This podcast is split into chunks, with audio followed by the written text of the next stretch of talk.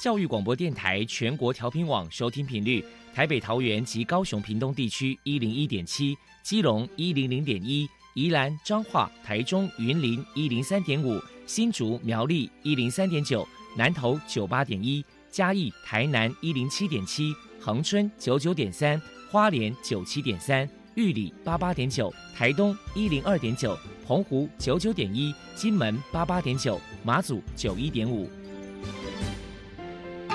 爱是包容，爱是牺牲，爱是分享，爱是服务。因为爱，特殊教育充满了无限的可能。用爱关怀身心障碍同学的未来，用心倾听资赋优异子女的心声。欢迎老师、家长、同学们，大家一起加入特别的爱这个大家庭。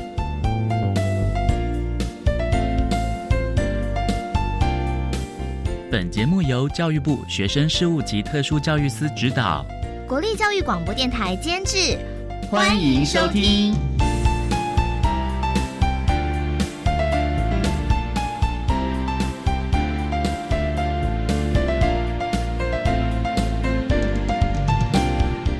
因为爱，我们在空中相会。欢迎您再度收听《特别的爱》，我是小莹。这个节目在每个星期六和星期天的十六点零五分到十七点播出。在今天节目中，将为您安排三个部分。首先，在“爱的小百科”单元里头，波波将为您安排大树抱抱单元，为您邀请屏东县脑性麻痹服务协会的成员汪艳茹为大家分享脑麻儿家长教养的经验，希望提供家长老师可以做参考。另外，今天的主题专访为您安排的是“爱的搜寻引擎”，为您邀请台南应用科技大学资源教室的辅导老师张雅文张老师，为大家分享“想法改变一切”，谈高等教育阶段脑性麻痹学生学习以及辅导支持服务的经验，希望提供家长、老师还有同学们可以做个参考。节目最后为您安排的是“爱的加油站”，为您邀请国立台南特殊教育学校附建组的组长郭林飞郭组长为大家加油打气喽。好，那么开始为您进行今天特别的爱第一部分，由波波为大家安排大树抱抱单元。大树抱抱，特殊儿的父母辛苦喽！我们将邀请家长分享教养的技巧。情绪舒压、夫妻沟通、家庭相处，甚至面对异样眼光的调试之道。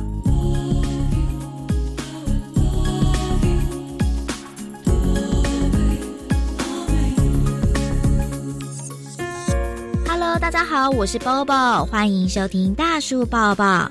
今天特地请到了屏东县脑性麻痹服务协会的成员汪燕茹女士来到节目现场，跟大家分享脑麻儿的家长这样经验谈。汪女士呢生了一对龙凤胎，姐姐是正常的小孩，可是弟弟汉阳，大家都称他为小博，今年二十六岁，是脑性麻痹儿。首先，我们先请汪女士来谈谈，当初知道小博有这个脑性麻痹，当时内心的辛酸跟难过是如何走出来的呢？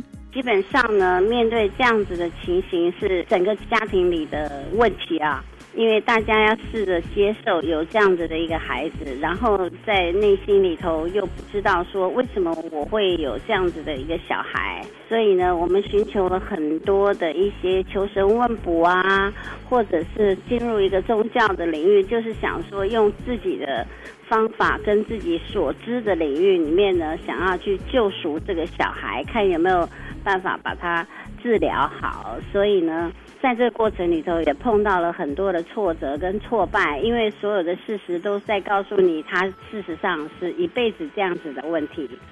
我觉得这是一个家庭里的所有成员要共同面对的，所以当时我不仅仅是只有我们自己面对这个孩子的现象，我们还有包括了亲朋好友，他们对于有一个这样孩子的一些看法跟认知，包括了语言上面的那种负面的给予啊，我们真的真的是伤心透了。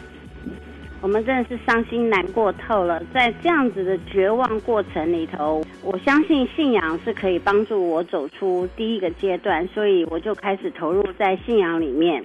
然后同时呢，我也求助很多的脑麻协会或者是脑麻的一些单位，来帮助我怎么样帮助这个孩子能够活得更好。因为在我锲而不舍的过程里面呢，长达九年从来没有放弃过对于他的治疗里面。每一年每一年的呈现都给予我很大的一些鼓励跟支持。为什么？所有的医生跟所有隔一段时间所看到的他都是成长的倍数是非常的快的。所以对于这个孩子，我们并没有放弃，我们还是锲而不舍的。只要是有一点点希望，我们都会带他去做治疗，带他去更了解他的生命状态，还有就是他真正的需要。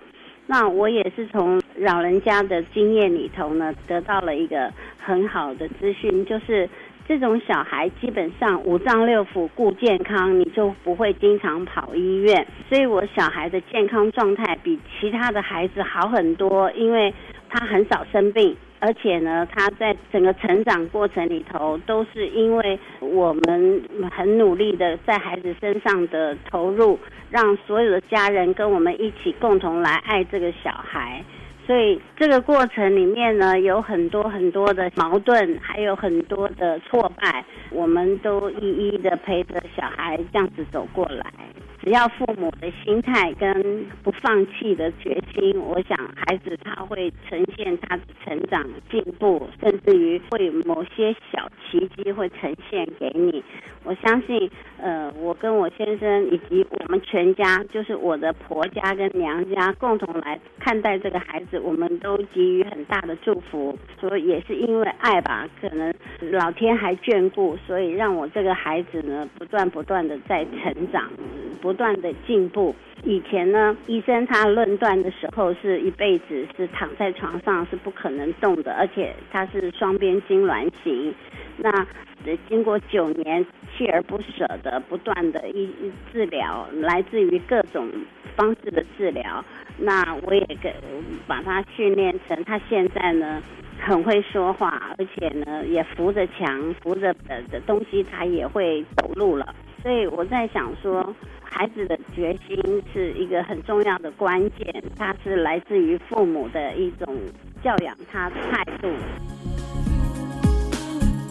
接下来请教一下汪女士，生了这一对龙凤胎，姐弟之间的相处互动，您的教养方法是什么呢？因为我在教养这一对龙凤胎的时候，因为我们太把注意力放在儿子身上，在某些领域上面是忽略掉了姐姐。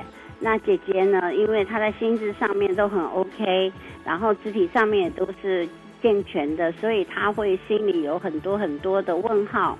因为太关注于儿子，而忽略到他心里的一些疑惑，我们没有及时的给予他一个正确的观念，导致于他们两个是一种对立性，并不是一种相辅相成的。这是我在教养这一对龙凤胎的时候所面临到的一个困难。那也因为你知道吗？中国人都是同情弱者嘛。因为儿子比较弱，所以大家给予他的协助比较多，给予他的关爱，甚至原谅他的次数比较多，所以造就了姐姐心态上面觉得公平不在家里看得到的，所以她有很多的一些愤怒啊。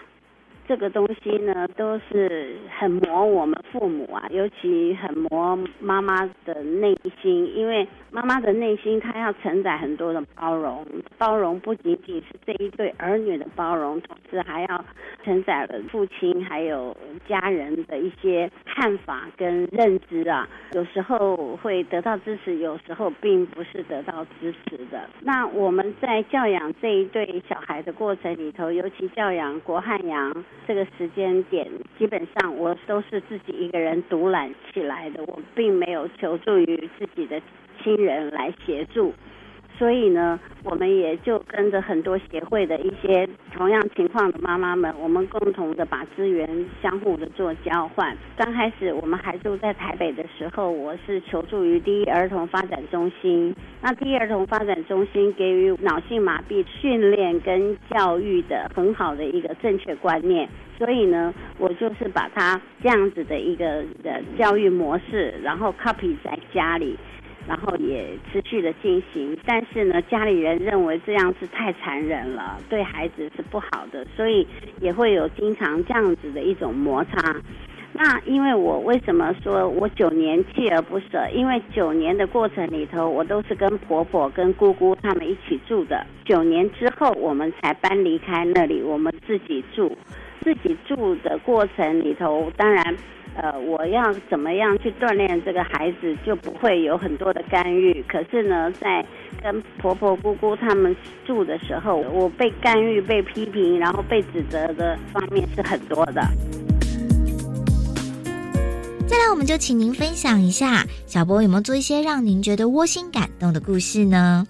知道我们做父母的很辛苦，他经常吃饭的时候他会放音乐，然后有时候还点个蜡烛，哎，你们夫妻两个好好谈心吧。他会制造这些很浪漫的氛围，甚至于假日的时候，他会讲说：“爸爸妈妈，你们去外面走走啊，去玩呐，那我在家就可以了。”他很刻意的做这些东西，就是希望我们夫妻两个能够有相处的时间，而不是我们把所有的精神都放在他身上。再来一点就是他非常的体贴，虽然眼睛不好，但是呢，这种小孩他对于整个能量的敏感度是很强烈的，他可以感受到爸爸现在的心情状态。如果发现爸妈的心情状态不太好的时候呢，他会过来跟你撒娇，他对我会撒娇，然后对爸爸会说：“爸爸，你要多休息，多喝水。”然后甚至于要过去要帮他按摩。所以这小孩子基本上他的贴心度是你可以在生活当中可以感受到的，但是一旦他脾气发起来的时候，也是很吓人的。最后，给同样是家里面有脑麻儿的家长汪女士有一些鼓励的话想说。我觉得我们也要换一种心态。当我们有一个天使来到家里的时候，我们都搞不清楚为什么我们会有这样子的一个小孩。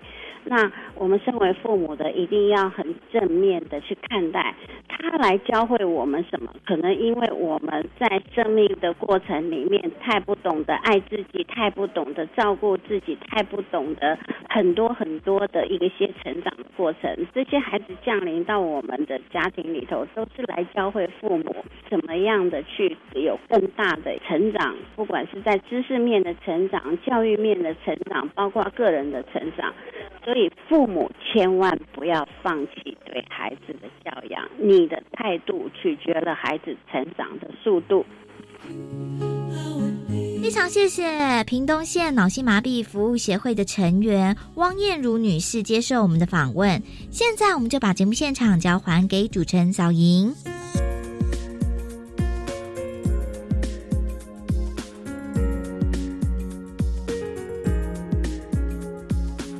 谢谢屏东县脑性麻痹服务协会的汪艳如成员以及波波为大家分享了脑麻儿家长教养的经验，希望提供家长老师可以做参考。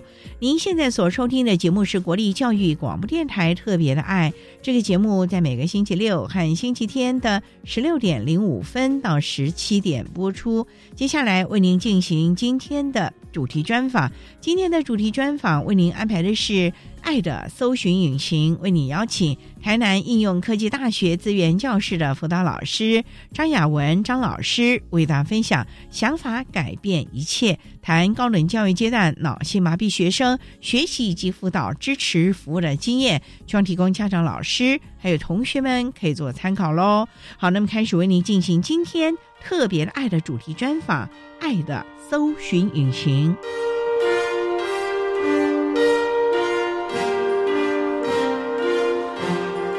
爱的搜寻引擎。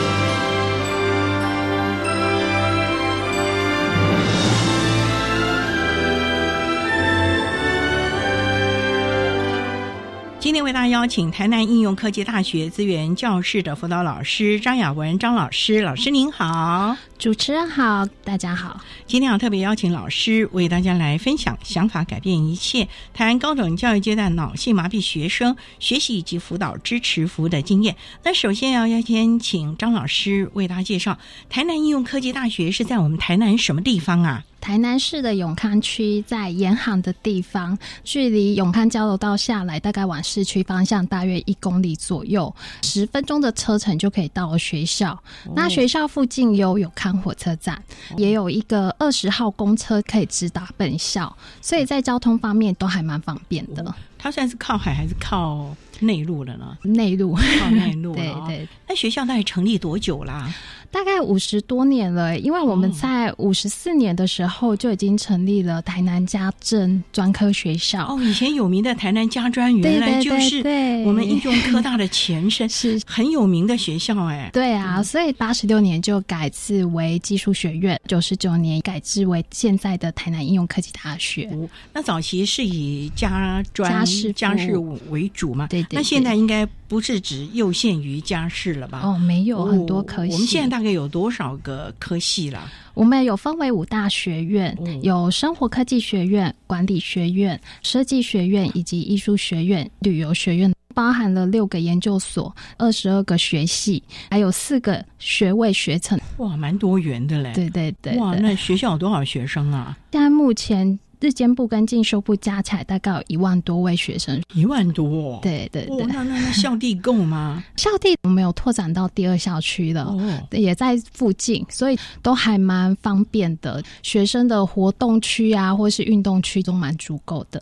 那我们脑麻的孩子，台南应用科技大学有几位啊？我们的身心障碍学生共有两百多位，那也不少了耶。对对对，脑麻学生大概有十位左右，哦，只有十位，那算是比较少数了。对，像脑麻啊，很多可能就是肢体上面有一些不太方便。我们台南应用科技大学，您讲的这个也是一个老校了，从过去的台南家专，对，那当时的建筑法规对很多的无障碍可能并没有那么的完。被可能针对智障啊、脑麻的孩子，甚至于视障的孩子，我们台南应用科技大学在友善环境的建构如何啊？其实我每学期末都会做校园的无障碍环境使用的状况调查，等到学生填完之后，我们就会会诊出一份需要改善的意见，然后我们会跟总务处或是他有一些住宿上的需求，我们都会进行场刊，后续就会开始动工完成。这边不得不夸奖我们的总务处，他们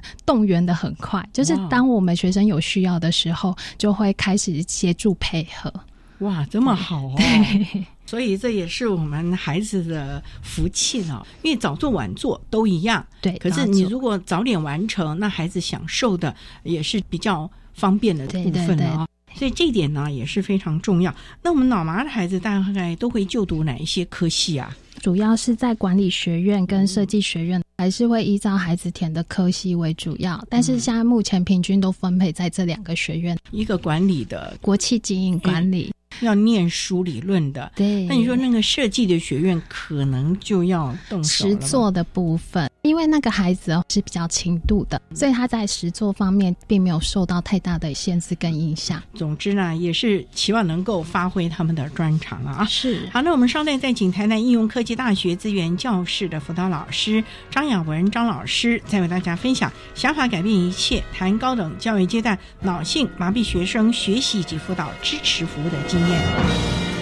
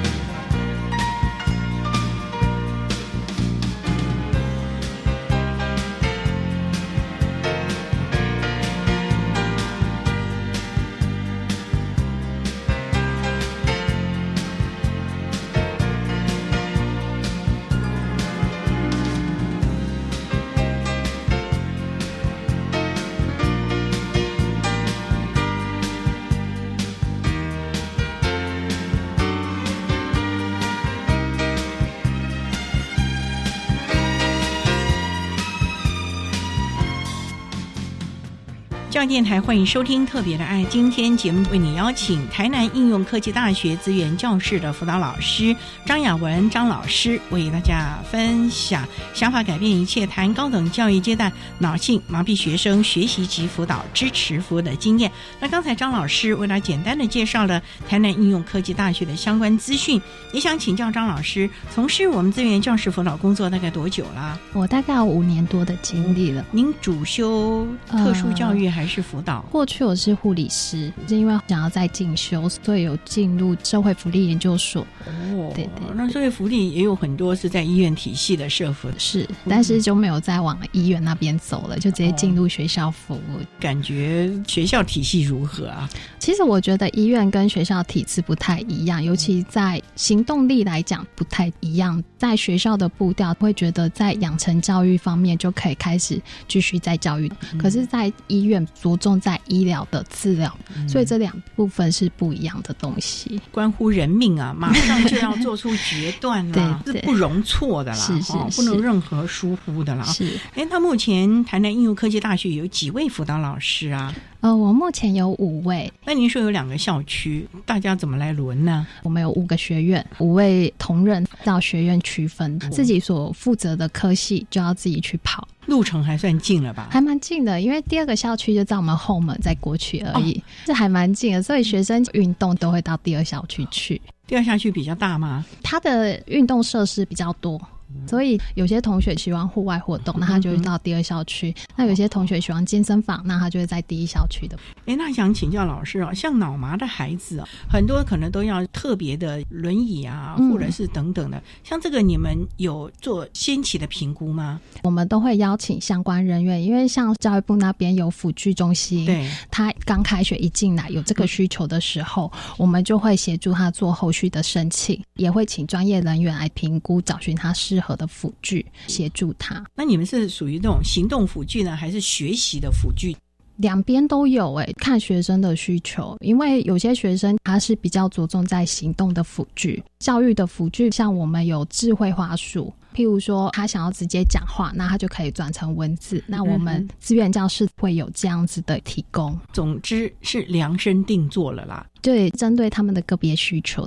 那如果中途觉得好像嗯不合适的话，还可以再改变吗？可以啊，我们会按照学生的状况。那有时候可能我们看到这个辅具其实不符合他个人使用，哦，那我们也会跟他说，再请专业人员来做一个调整啊，或协调的，让让他降低一些阻碍。那脑麻的孩子，你们会不会先请他到我们学校看看各方面的行进的路径啊？例如说戏办啊、教室啊、资源教室、餐厅啊等等的。都会啊，我们大概六月中旬就会接获到真账真师的名单，暑假就开始动员，就会邀请学生还有学生家长一起来学校。大概八月初的时候，我们会开转衔说明会。哦，八月初就开始了。对对对，我们八月初就会让同学先了解未来进入的学校到底长的环境是什么，还有系上的一些课程啊，还有学校的系统操作，以及学校的资源的，让他在开学前就可以很明了未来我可以使用哪些东西，这样子也可以降低他的焦虑。尤其我们在说明会中还会邀请前端学校的老师一起来。因为我们想要更了解这个学生的一些状况，所以这等于就是 ISP 会议了嘛？对对对对。哦那我们台南应用科大的孩子是以台南地区为主呢，还是全台湾各地都有啊？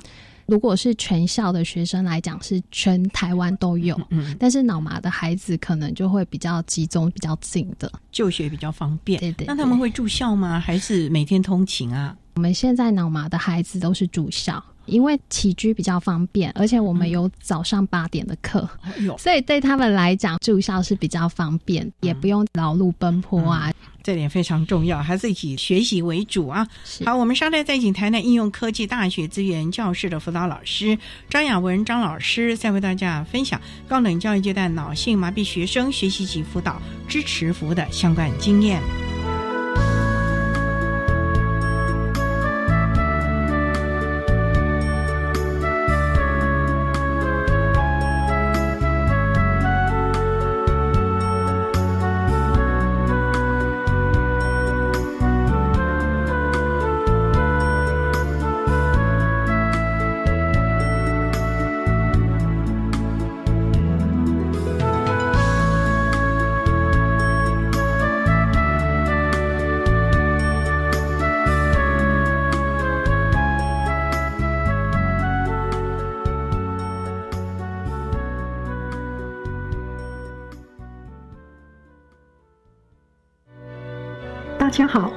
是台湾音乐哆来咪节目主持人刘美莲，欢迎每周日下午两点五分到两点半收听台湾音乐哆来咪节目。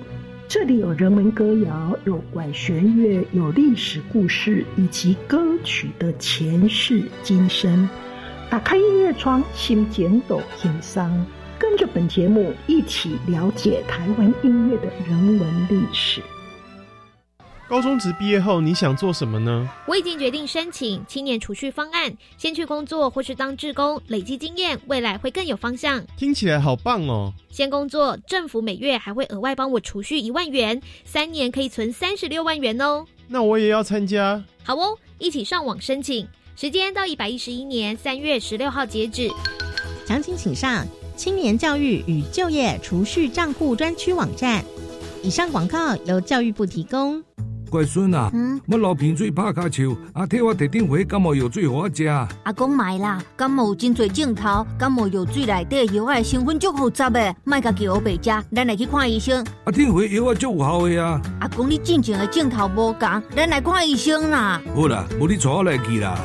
提醒您：生病看医师，吃药问药师，正确吃药不乱买，健康生活才精彩。台北市政府卫生局、台北市立联合医院关心您。管那么的水，落嘎西木啊！大家好，我们是欧开合唱团。您现在收听的是教育电台。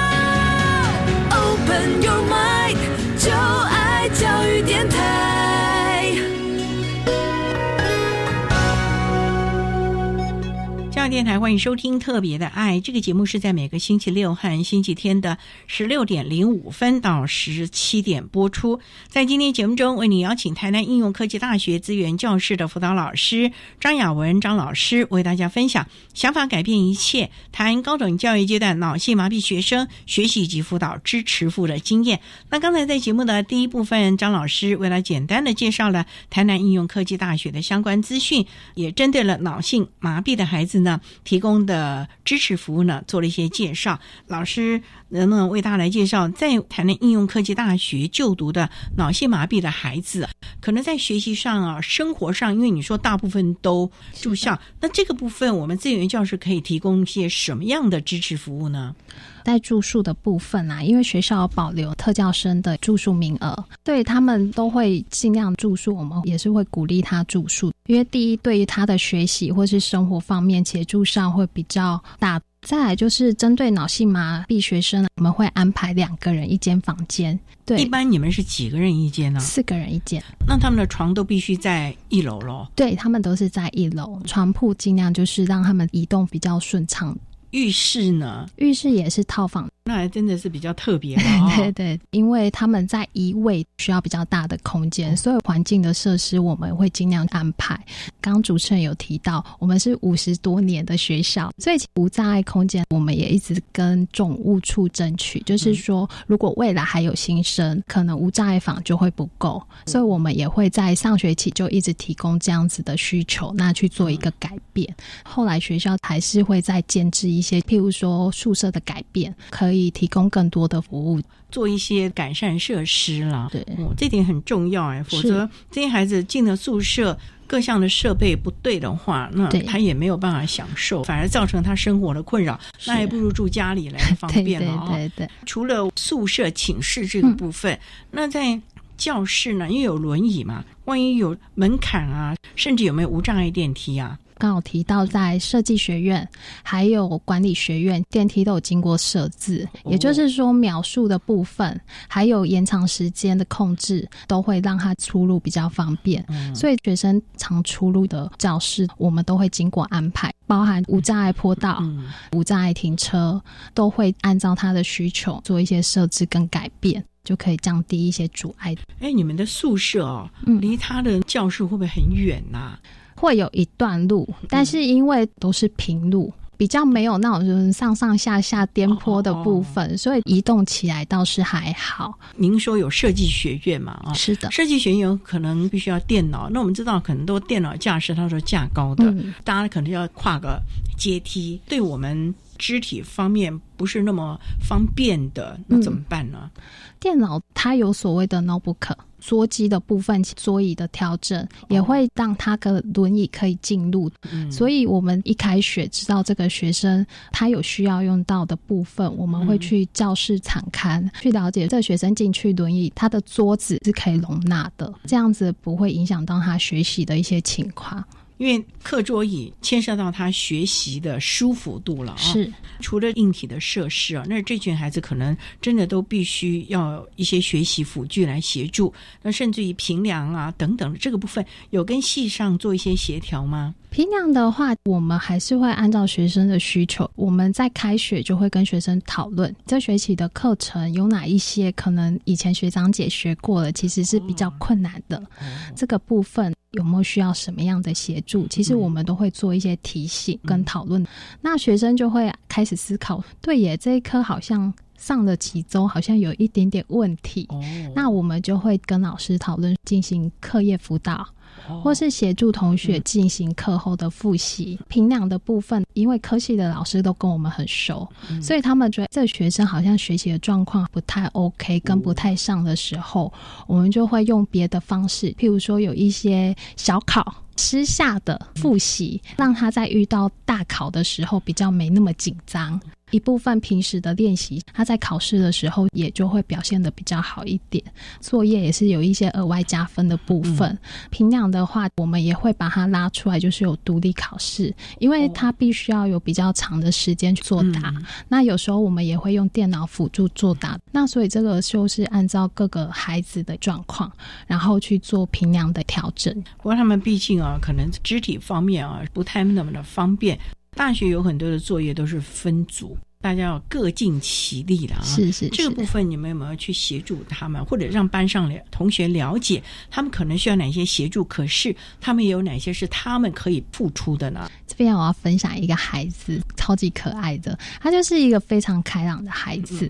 我有发现到他非常喜欢的修外系的课程。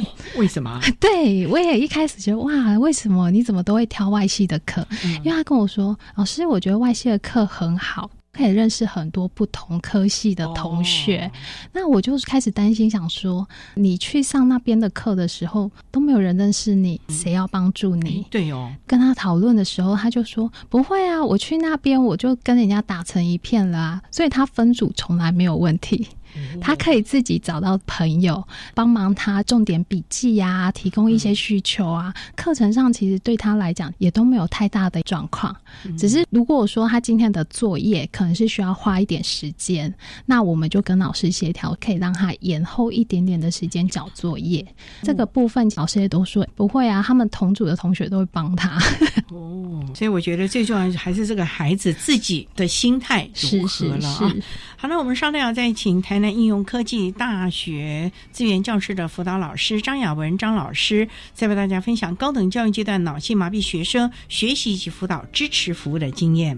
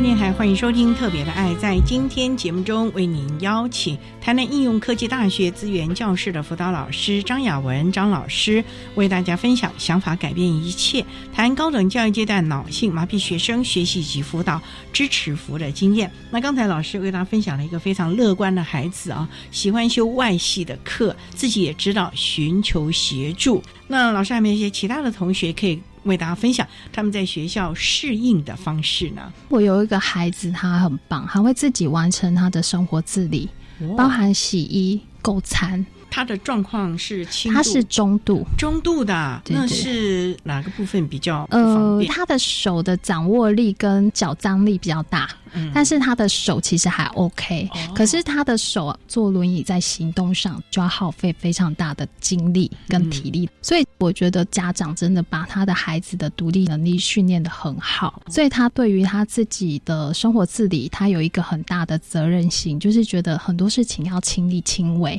自己可以做，对，他就一定要坚持自己做。可是因为他这个个性，我就发现到，因为他不好意思麻烦同才，那就不太好喽。对，所以就会变得说，协助同学在他的身上觉得不想要去麻烦他，所以你帮他找协助同学没有用。哦，因为他觉得我可以自己做得到，所以我要自己去做。但是后来发现到。他的读书时间不够，为什么？因为他很多事情一定要自己去处理。例如说洗衣服，他可能整个晚上都在洗他的衣服了。对，没错，所以就会变成说他很辛苦，就是要自己去买晚餐，然后买完晚餐回来吃晚餐，吃完他就困了，他就睡在轮椅上面了，然后一直睡到凌晨起来开始读书、写作业、洗澡。这样子根本就爬不起来上早上的课。对啊，而且这个宿舍是一个大环境哎，对你这样也影响了同寝室的室友的作息呀。人家搞不好好不容易睡着了，你一起来乒铃邦啷的，人家就别睡了。对，人家就醒了。哇，那那那后来怎么办呢？后来跟他讨论很久，就是说在考试前，他可能是需要协助帮他购餐、洗衣服的，减少一些额外耗费精力跟体力的部分，多余的时间去。安排读书，也有在平时跟他说这样子的时间安排要调整一下，因为虽然是早八的课，可是有时候到四点就下课了。对啊，四点下课之后，你可以先读书写作业，等到晚一点之后再去吃晚餐，之后就可以洗澡休息睡觉了，就不用再耗费，就是说先睡一下，然后再起来读书，这样子的生活作息就会影响到隔天的学习状况。那后来有改善吗？他后来有比较好，也会比较听我们调整顺序。那后续也因为他有一些课程跟不上，所以我们也安排老师一对一的课业辅导。他是一个很认真的孩子，所以这个认真就会让孩子跟老师的默契，或是老师的互动都还蛮好的。那老师在课堂上也尽量帮他做一些调整。那这点也是他自己要知道自己不足吧？是没错，所以你们也常常要心理建设，因为我们知道我们很多特教的学生啊，往往哦自我认同是不够的，然后你的关心他反而认为是一种负担。是，那这个部分你们怎么跟他博感情啊？如果是以这个孩子来讲，这个孩子因为一进来的时候非常的焦虑，所以我们每天会拨空跟他谈谈今天的课程状况啊，还有松绑他目前焦虑的一些紧绷事项。我们这样跟他谈。他也会比较有安心感，主要是因为我们是一个团队，所以就算老师可能出差啦，或是不在，其他老师也知道这个学生的状况，也都会主动协助。也就是说，我们是团队中的一个默契。那学生就会觉得这样子，我就算这个老师不在，我还有其他老师在，他就有一个倾诉的对象。长期这样陪伴下来，学生跟你建立的信任感够的时候，他很多事情会愿意找你谈，跟你说。尤其这个孩子在生涯的部分，自我期许太高，自我期许太高啊！对，因为他一直想要出国念书，那成绩可以跟得上吗？对，所以我们就会让他了解现实的状况，也就是说，你想出国念书，OK，但是这是你未来大四毕业之后的情形，现阶段就是要把学校的课业照顾好。对哦。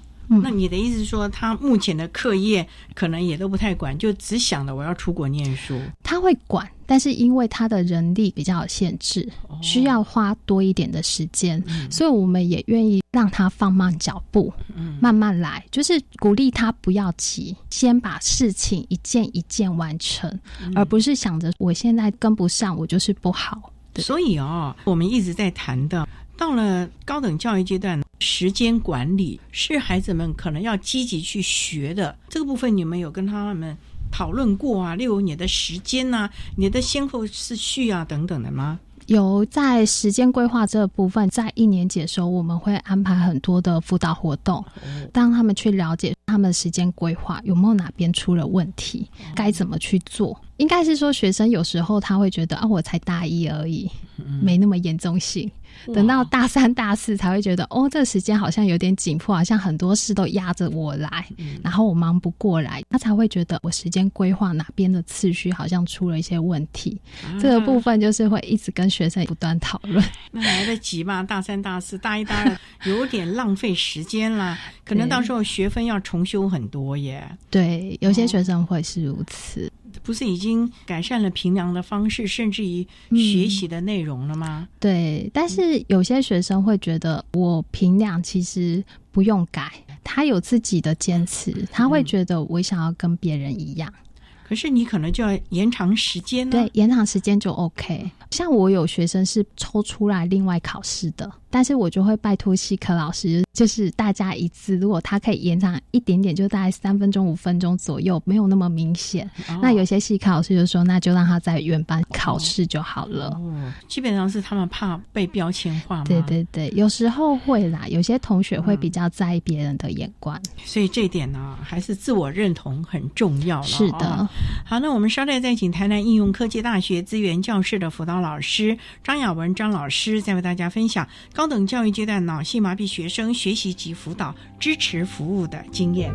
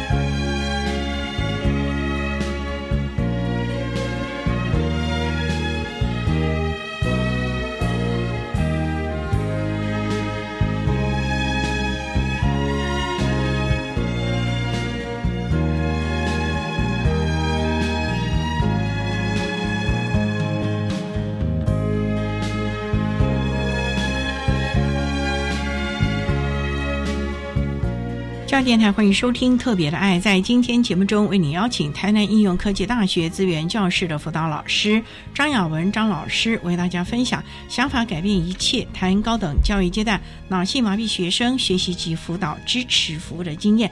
那刚才啊，张老师为大家分享了孩子的自我认同啊，还是要。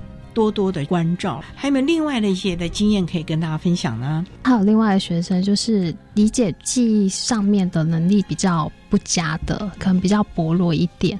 刚好他练的科系是需要很多的逻辑思考啊、数理课程啊等等，所以对他来讲，课程跟不上。学生的挫折也大，就会影响到未来毕业，更不用谈到从事科系相关工作，对于自己也是比较没有信心的。所以这个孩子，我们采取生涯分享，让他去找到他的优弱势能力，或是分享看到一些名人故事、新闻啊等等之类，去鼓励他，让他重新的看待自己。像是我们会办理一些生长名人讲堂，也就是说，让孩子可以跟他们直接对话，他们也可以了解。外界在看待我们的时候，我们要怎么样去做一些反应，让他们重新在他们身上学习。当然，还有一些就是朋友经验的生涯选择分享啊，多半是因为学生在过程当中都会因为信心不足，没有办法勇敢往前，害怕失败了怎么办？所以很多时候其实都是来自孩子自己的担忧，而不是真正现实的状况击败了他。自己想太多了吧？对，但是就是因为这样子，所以他给自己很大的压力。哇，那除了你们安排了这么多的课程，我觉得是他的心理建设很重要吧？对，所以我们也会去评估孩子的心理状况。如果让我们发现他有一些状况的时候，我们也会提供一些定期的心理咨询，因为我们那边有一个心理团队。所以他有一些团队的协助，如果需要用到医疗的部分，我们也会安排校外医疗单位进来评估。对啊，您谈到这个脑麻，因为我们知道，其实啊，他们的复健是一辈子要做的事情。那在他大学以下呢，其实有专团。那进了大学，在这个部分学校就不太会提供这个部分，你们会协助他们可能到就近的医院，然后继续啊，不然用进废退啊，对他身体的影响是很大的嘞。是，如果。如果说他在住宿期间发生什么身体状况，其实卫保组那边都有档案，他们就会在第一时间跟我们联系，然后我们会一同前往，确保孩子的状况。通常学校的卫保组也会安排物理治疗师或是医生做一些咨询。通常的话，如果我们有接到像物理治疗师要来啊，或是至于孩子的，我们会连接孩子报名申请这样子的资源。但是因为这是不定期的啦，所以没有像高中以下定期的服务。可是我们卫保组又有跟其他医疗院所合作，也都是在学校的附近，所以同学如果有需要，我们也会提供相关的资讯给他。再来，我们会陪同孩子做复健，像我们有个孩子，他会使用助行车，强化他。腿部的肌肉力量，所以我们的老师如果看到孩子有需求，他只要说：“老师，我跟你约，譬如说我一周几次来找你，我们就会监督他去练习。不然孩子做复健有时候有一次没一次，可是那个孩子我觉得他不错，就是利用自己心有余力的时候跟老师约说：‘哎，老师，我来找你。’那我们就是陪着他这样慢慢练习。最重要的哦，这些孩子未来还是要进入职场啊。是那针对我们台南应用科技大学的同学，脑麻这个部分，有没有为他们做一些相关的转介或者是转衔呢？我们规划是在一二年级进行生涯探索，一二年级就做了。对，因为孩子刚进来，已经选择了他相关的科系，嗯，可是不一定他这科系是他所爱的。哦，对哦，所以其实，在生涯探索部分，我们会利用一些测验啊、排卡，或是个别咨询，然后让同学多参加一些辅导活动，然后也可以了解自己，叙说自己未来规划想要做什么。那有点像是生涯梦想图啊，针对他想要的跟他讨。讨论，那他就会觉得，对啊，我讲出来了，我就会更想要，就会开始跟他讨论说，那你需要加强哪些能力，还有准备方向。在二年级的时候，我们有鼓励同学参加自传履历面试的工作坊，进一步慢慢的建构属于自己的履历。还有我们会提供校内攻读，还有台积电攻读、康宁攻读的计划，这些我们都会鼓励同学去申请，因为这个可以增加孩子培养自己的工作态度，然后也增加自己的工作经验，以及提升一些实力。职场的实习其实是非常重要的，让我们这个孩子呢了解真正职场需要的是什么样的态度。因为我们知道职场有很多，他们都认为专业其实可以后天培养了，慢慢来。可是你的工作的态度、守时啊、听指令啊、完成啊、负责任，这个可能就是业主他们要特别去注意到的。对。谈了这么多，那家长的这个部分，你们有没有常常去跟他们联络呢？跟家长一起来讨论我们孩子的未来呢？讨论孩子的未来，我们在三四年级的时候也会帮他们安排跟劳工局那边洽谈。也就是说，未来他毕业之后，他要做的事情也要做过职业评估。所以，我们跟劳工局那边会密切合作。那我们也会适时的邀请家长一起进来讨论未来家长可以帮孩子安排的方向有哪些。那也更了解职业场所要求的是什么。那由劳工局人员跟家长直接面对面沟通。跟讨论会比较有现实感，也有家长对于未来，像我刚刚有说到选择科系，就有时候孩子他的能力其实不适合这个科系，所以也是给家长有一些观念，就是说要先做到让孩子知道说他的优势能力跟弱势能力在哪里，而不是去选择一个。家长想要的科系，这样子孩子其实读得很痛苦，可能未来他也不是从事这个方向，那可能就浪费了四年。所以这个部分可能都是学校和家长之间要共同来协助孩子了啊。好，那我们今天也非常的谢谢台南应用科技大学资源教室的辅导老师张雅文张老师，为大家分享了高等教育阶段脑性麻痹学生学习及辅导支持服务的相关经验。非常谢谢张老师的分享，谢谢您，谢谢。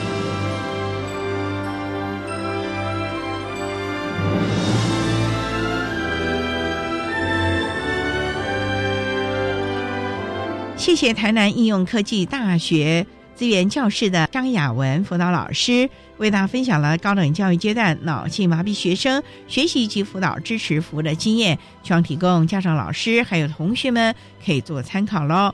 您现在所收听的节目是国立教育广播电台特别的爱节目，最后为您安排的是爱的加油站，为您邀请国立台南特殊教育学校附建组的郭林飞组长为大家加油打气喽。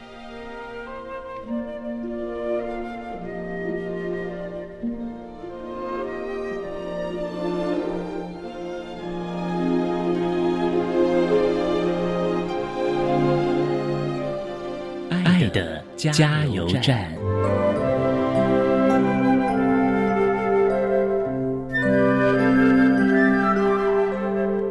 各位听众，大家好，我是国立台南特殊教育学校附建组的组长郭林飞，针对。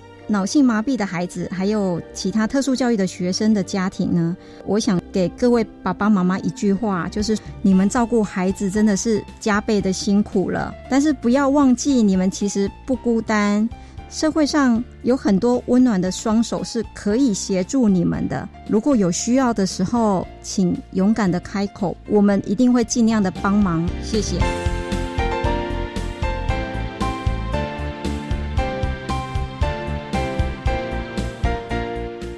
天节目就为您进行到这了，感谢您的收听。在下个星期节目中，为您邀请慧光导盲犬学校教育推广组的主任彭小涵彭主任，为大家分享发挥人大的精神，谈声音障碍人士相关人权议题的探讨，希望提供家长、老师还有同学们可以做参考喽。感谢您的收听，也欢迎您在下个星期六十六点零五分再度收听特别的爱。我们下周见了，拜拜。